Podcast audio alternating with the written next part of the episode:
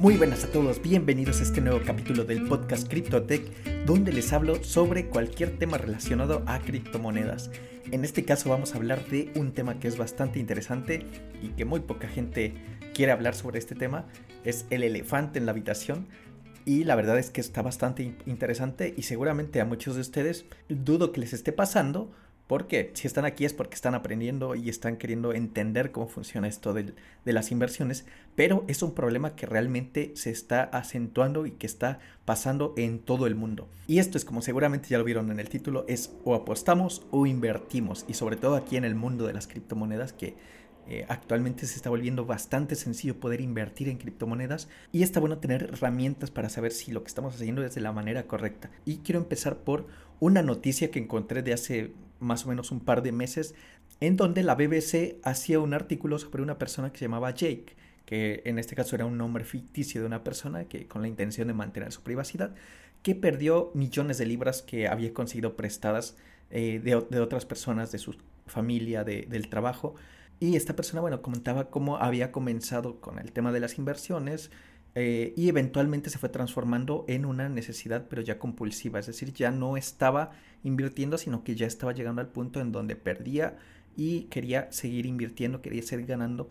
Y al final de cuentas, pues esto se volvió así como un problema de apuestas más que un problema o que un tema de inversiones. Esta persona que fue entrevistada por este medio de la BBC eh, actualmente volvió, está tratando de rehabilitarse, ya está en un hospital de rehabilitación. También en el mismo artículo que se los voy a dejar en la descripción, el, un especialista que, se dedica al, tratamiento de, adicciones como el alcohol o el consumo de sustancias, comenta que ya hay mucha gente que, que, por un lado está haciendo dinero, pero por el otro hay mucha gente que ya está obsesionada con el hecho de invertir y de generar ganancias, pero que son, entre comillas, falsas, porque realmente pues no están invirtiendo, sino que más bien están apostando. Y lo que nos comenta este especialista es que por lo menos en Escocia, que es donde se llevó a cabo todo este problema de, este chico Jake, ahí ya empieza a haber bastantes personas que tienen estos problemas como de este tipo de adicción. Y lo que nos comenta el, el especialista este es que sí, bueno, ahora ya tenemos la posibilidad de tener 24/7 en nuestro teléfono, en nuestros equipos de cómputo, en donde sea que estemos, un sistema para poder meter dinero y tratar de ganar dinero, ¿no? Entonces es bastante interesante cómo algunas personas pueden llegar a este punto de no verlo como un sistema para generar ingresos, sino más bien como se vuelve adictivo el hecho de querer estar al tanto o al pendiente de si estamos ganando o perdiendo.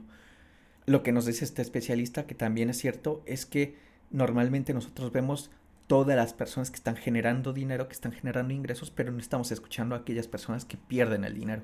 Y bueno, esto pasa en, cualquier sistema económico, sobre todo el sistema económico que tenemos actualmente, es donde si alguien, sobre todo en criptos, eh, si alguien está ganando dinero es porque probablemente alguien lo está perdiendo.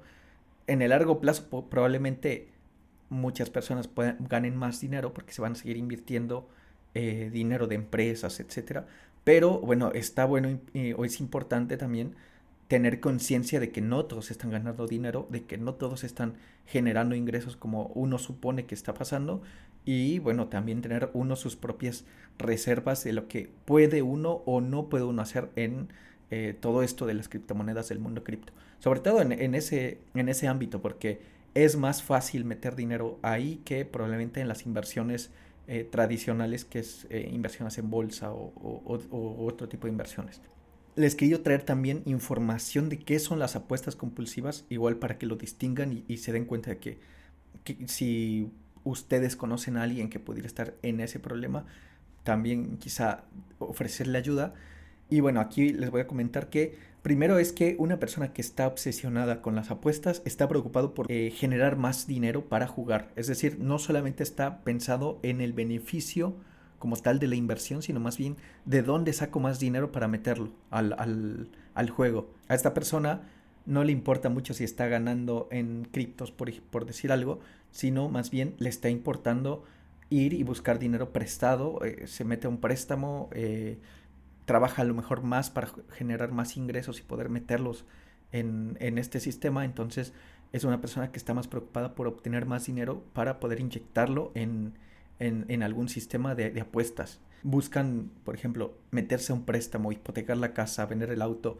Todo eso, bueno, ya significa que ya estás haciendo cosas de manera compulsiva y no, no realmente lo estás haciendo como un medio de inversión, sino más bien estás poniendo en riesgo cierto patrimonio que te podría generar perjuicios en el largo plazo. Cuando intentan dejarlo, es decir, cuando intentan dejar de invertir o de meterse en las apuestas, les cuesta. lo, intentan, pero no, no tienen éxito. Bueno, entonces, este es un tipo de apuesta compulsiva. Otra cosa importante es que las personas que se meten en estos sistemas y que son muy compulsivos, lo intentan para evitar algunos problemas, algunos sentimientos de culpa, ansiedad o alguna depresión que tengan.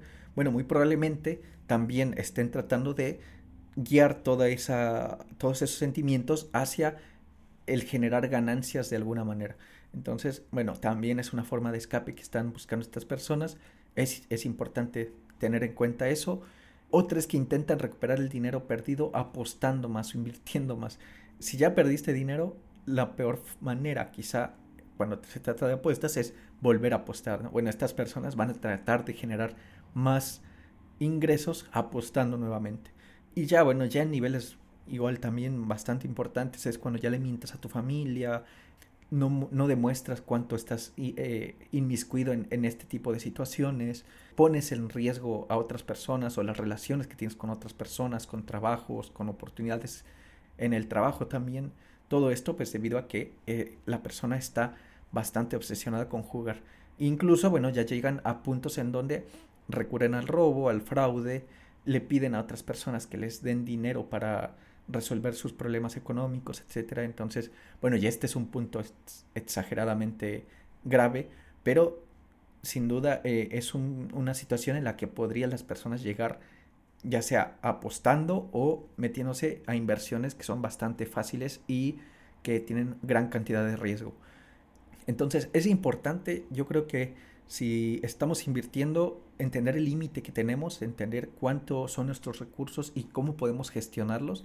Esto es importante. Al final del podcast les voy a dar algunos cuantos consejos que les pueden ayudar para definir cómo eh, manejar el tema de las inversiones, cómo evitar caer también en esta necesidad de saber qué es lo que está pasando, porque, bueno, a todos nos pasa que cuando invertimos algo de dinero, pues estamos ansiosos por querer saber si esto nos va a reportar beneficios o no. Entonces, es importante también saber manejar eso y no dejarnos llevar. Una cosa interesante también es el tema de los sesgos. Los sesgos cognitivos juegan un papel súper importante en cómo nosotros estamos manejando nuestras inversiones. Uno de los sesgos más importantes que tienen las personas que se meten a las inversiones, pero de forma más o menos compulsiva o, con orientación a que están apostando, es que estos inversores que son apostadores en realidad tienen muchos sesgos de confirmación. Es decir, buscan información que confirma las creencias que ya tienen. Y por ejemplo, en el caso de las inversiones en criptomonedas, existen personas a las que les interesa, por ejemplo, invertir en Ethereum. Y probablemente van a buscar información que les confirme que Ethereum es la mejor cripto de todas. Por ahí también existe a lo mejor, no sé, la persona que cree que Cardano es la mejor cripto de todas. Y va a buscar información que confirme esas creencias. Cuando somos inversores, cuando tratamos de invertir de manera consciente, tratamos de evitar esto. Siempre tenemos que buscar información que contradiga un poco lo que nosotros creemos para ver si realmente nuestras creencias son lo suficientemente fuertes y están bien cimentadas para de ahí nosotros decidir si invertimos o no. Entonces, un punto importante es el sesgo de la confirmación. Si nosotros tenemos sesgo de confirmación, muy probablemente estamos invirtiendo de manera incorrecta y podríamos llegar incluso a eh, estar en una situación de que no estamos invirtiendo, sino más bien apostando.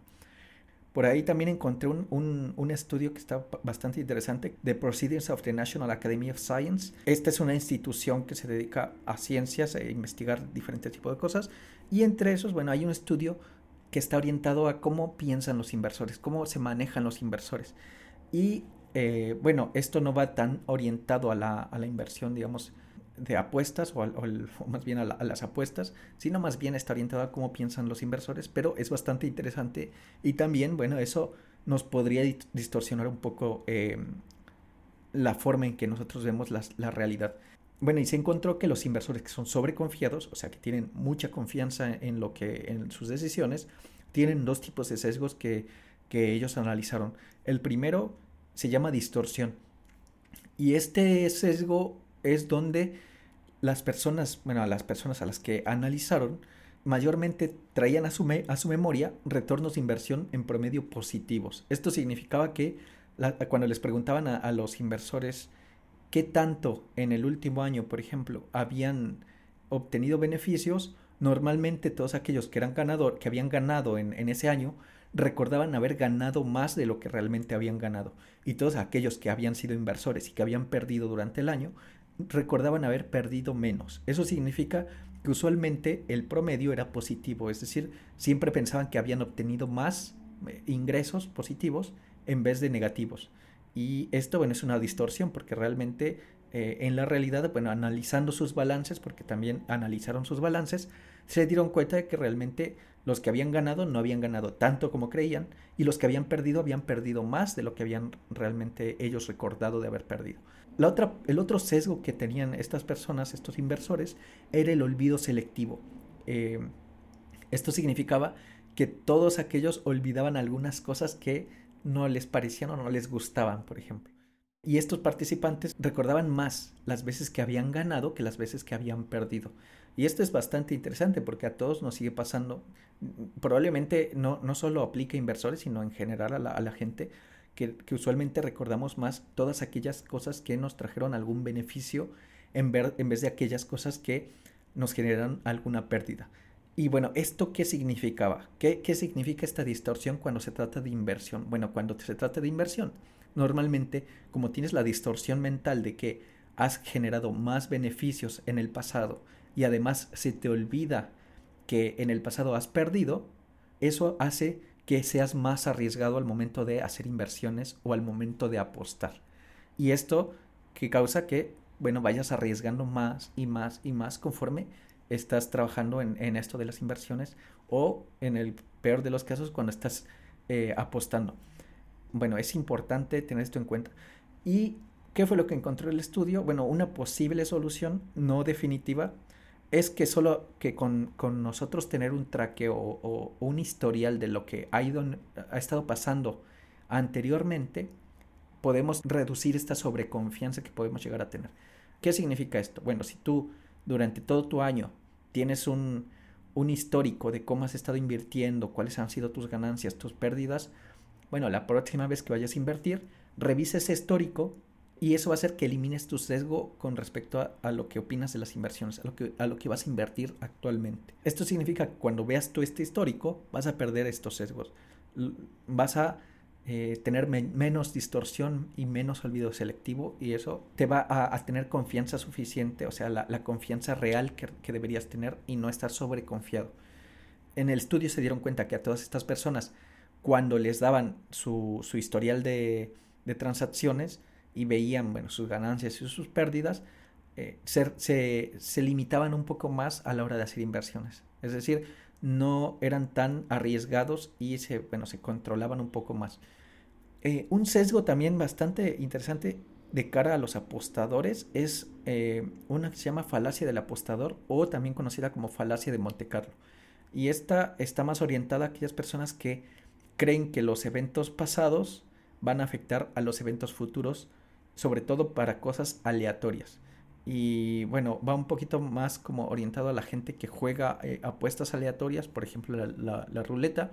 Cuando una persona ve que, que en la ruleta ha caído siempre en negras, muy probablemente las personas van a querer apostar en rojas porque creen que es más probable que la siguiente sea roja. Pero en realidad es aleatorio, o sea, es 50 y 50 y, y la probabilidad no, está no, no viene a ser impactada por e-, eventos anteriores. Entonces, la probabilidad es la misma en cada giro de ruleta, no, no importa si antes han caído 20 veces rojas o 20 veces negras. Bueno, esa es un poco la, falacia del apostador. También es interesante que nosotros la consideremos. Los eventos anteriores vayan a, impactar en, el, en, el, presente, sobre todo si se trata de eventos aleatorios. Por ejemplo, eh, imagínate que tú te has invertido en 20 ICOs diferentes y siempre has perdido siempre has perdido dinero. Bueno, en la siguiente vas a volver a invertir de manera aleatoria en alguna ICO y probablemente vas a perder o no, pero eso va a depender solamente de esa ICO, no va a depender de si ya invertiste antes o no. O sea, las ICOs anteriores son, eh, se borró el histórico y en la nueva ICO podrías perder o podrías ganar. Ya depende mucho de esa ICO en particular.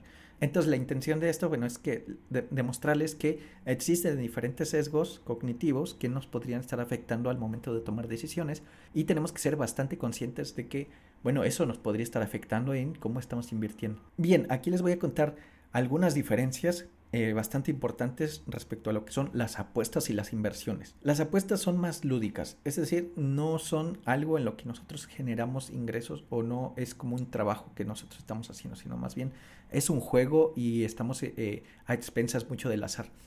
Normalmente cuando se trata de apuestas la casa gana, no ganan los apostadores, sino que siempre gana la casa. Si tú te vas a Las Vegas y quieres invertir en un casino, muy probablemente si te pasas toda la noche ahí, va a terminar ganando la casa, porque la, la casa nunca pierde. Eh, en inversiones, cuando tú estás en un buen sistema de inversión, deberías tener un retorno positivo.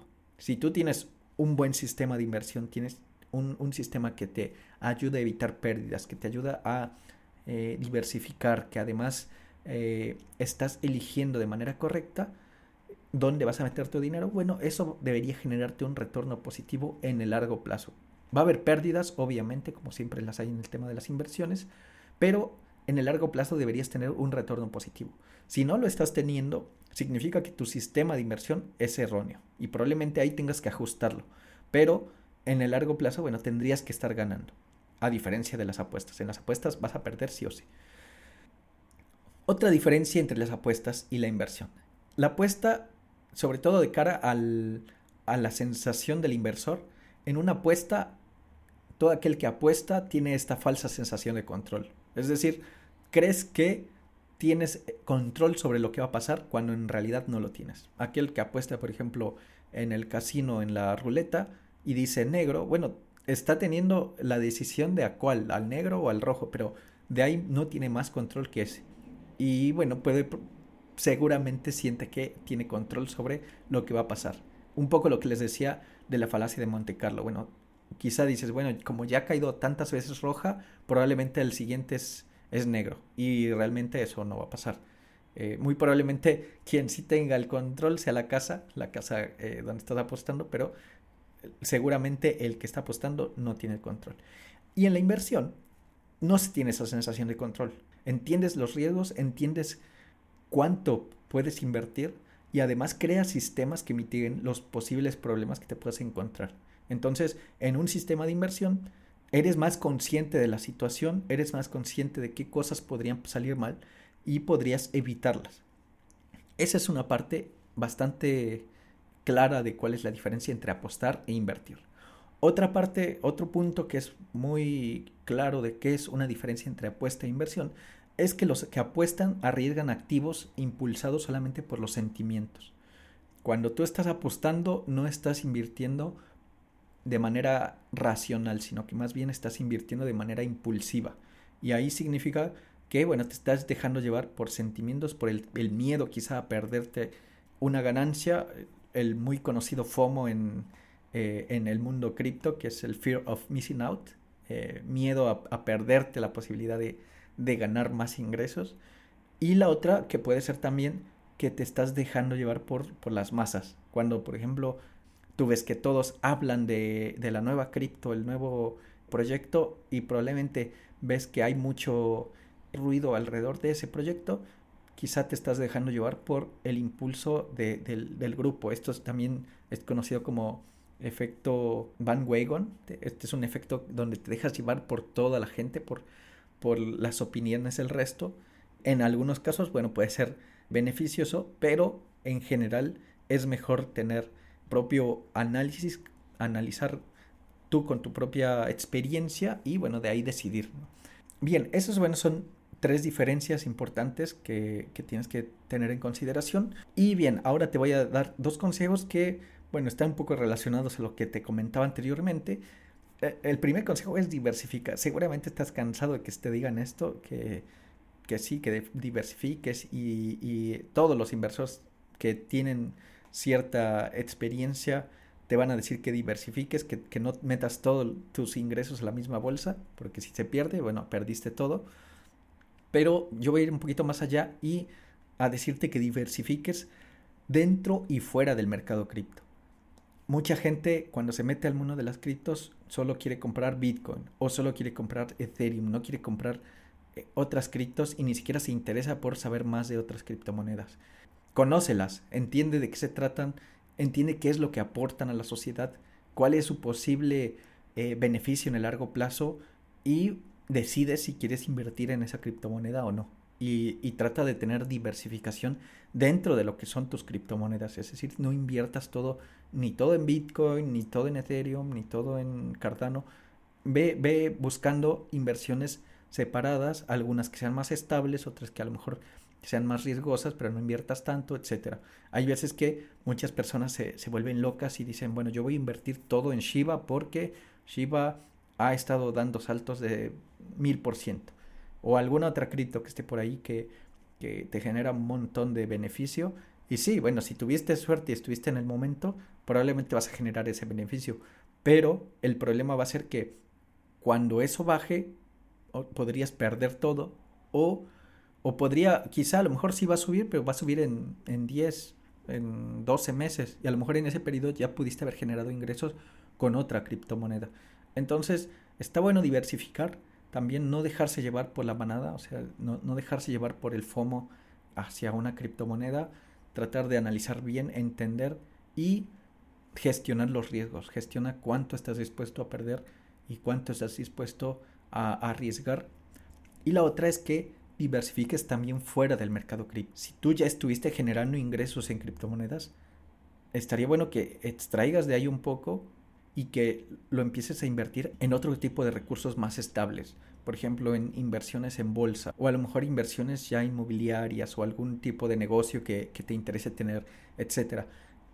E, es importante que tengas también fuera del, mundo cripto, de las criptomonedas tu propia inversión también para que te ayude a mantenerte en las situaciones en las que haya un, baje, un bajo en la caída en, los mercados cripto. Porque esto va a pasar siempre. Si tú estás ahora invirtiendo en, Bitcoin y probablemente sí, todo está subiendo y está en 60 mil, eh, sube a los 70 por decir algo, y después dentro de un mes o dos meses está en 30 mil o baja, tú vas a tener ya una inversión estable por fuera en el mundo real, ya en, en otro tipo de inversiones que te van a ayudar a mantener esa tranquilidad de decir, bueno, me espero, porque yo sé que esto quizá en, el, en dos años vuelva a subir, o puede ser que no.